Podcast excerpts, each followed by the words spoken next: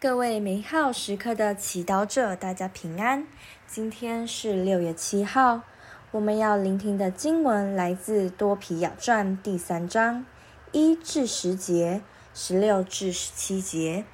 主题是原始的祈祷。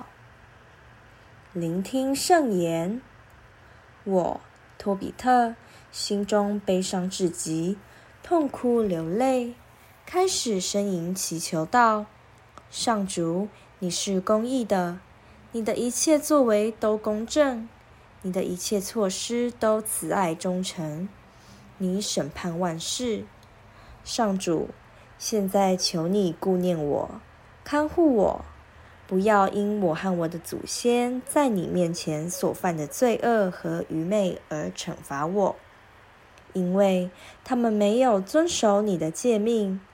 所以你使我们遭遇劫掠、俘虏、死亡，使我们流亡到一切外邦人中，受他们的讽刺、嘲笑、诅咒。如今，你因我和我的祖先的罪行而加给我的种种刑罚，都是针对事实的，因为我们没有遵守你的诫命。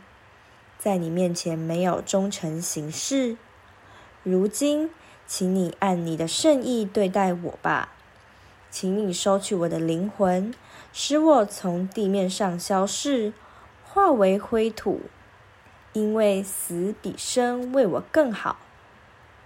因为我听了虚伪的辱骂，我心中很是忧伤。上主，请你救我脱离这种苦难。领我进入永远的安所吧，上主，求你不要转面不顾我，因为死了比活着看见这许多苦难为我更好。这样，我再听不见辱骂之声了。那时，二人的祈祷在荣耀的天主前都获得垂允，所以天主打发拉法尔来医治他们二人。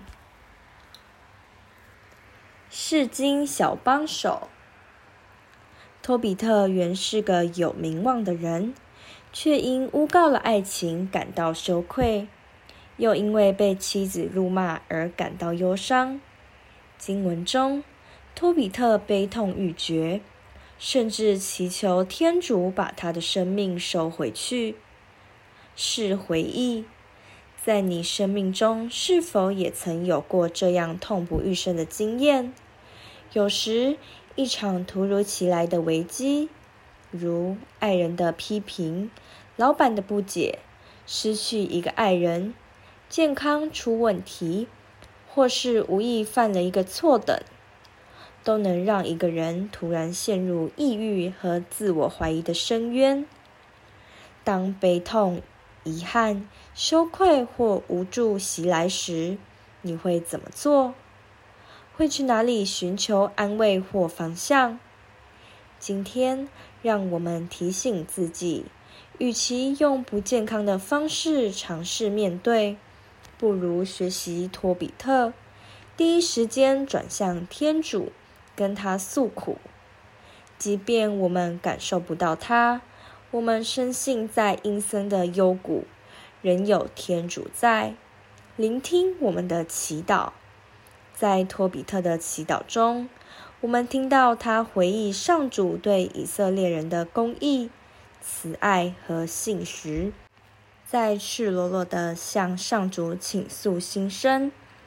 也许有些人会因为托比特在祈祷中给天主透露自己最原始的情感和狂野要求而感到不安或困惑。我们会问：这样祈祷好吗？因为他没有该有的庄严，没有美丽的祷词，也不一定有合理的逻辑。天主会接受这样的祈祷吗？然而，天主接受我们每一个祈祷，即便他不经修饰。他希望我们在他面前能够展示最真实的自己，毫无保留地说出我们最深切的需要和渴望。或许，当我们真正向他敞开心扉时，我们就能开始察觉到他已经在回应我们的祈祷，再次给我们希望及平安的力量了。品尝圣言，因为我听见了虚伪的辱骂，我心中很是忧伤。上主，请你救我脱离这种苦难。活出圣言。尝试每周花点时间明供圣体，把困难和焦虑说给耶稣听，并接收他的平安。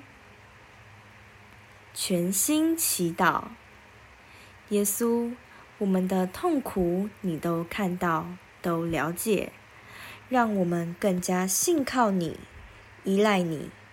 阿门。祝福各位美好时刻的祈祷者。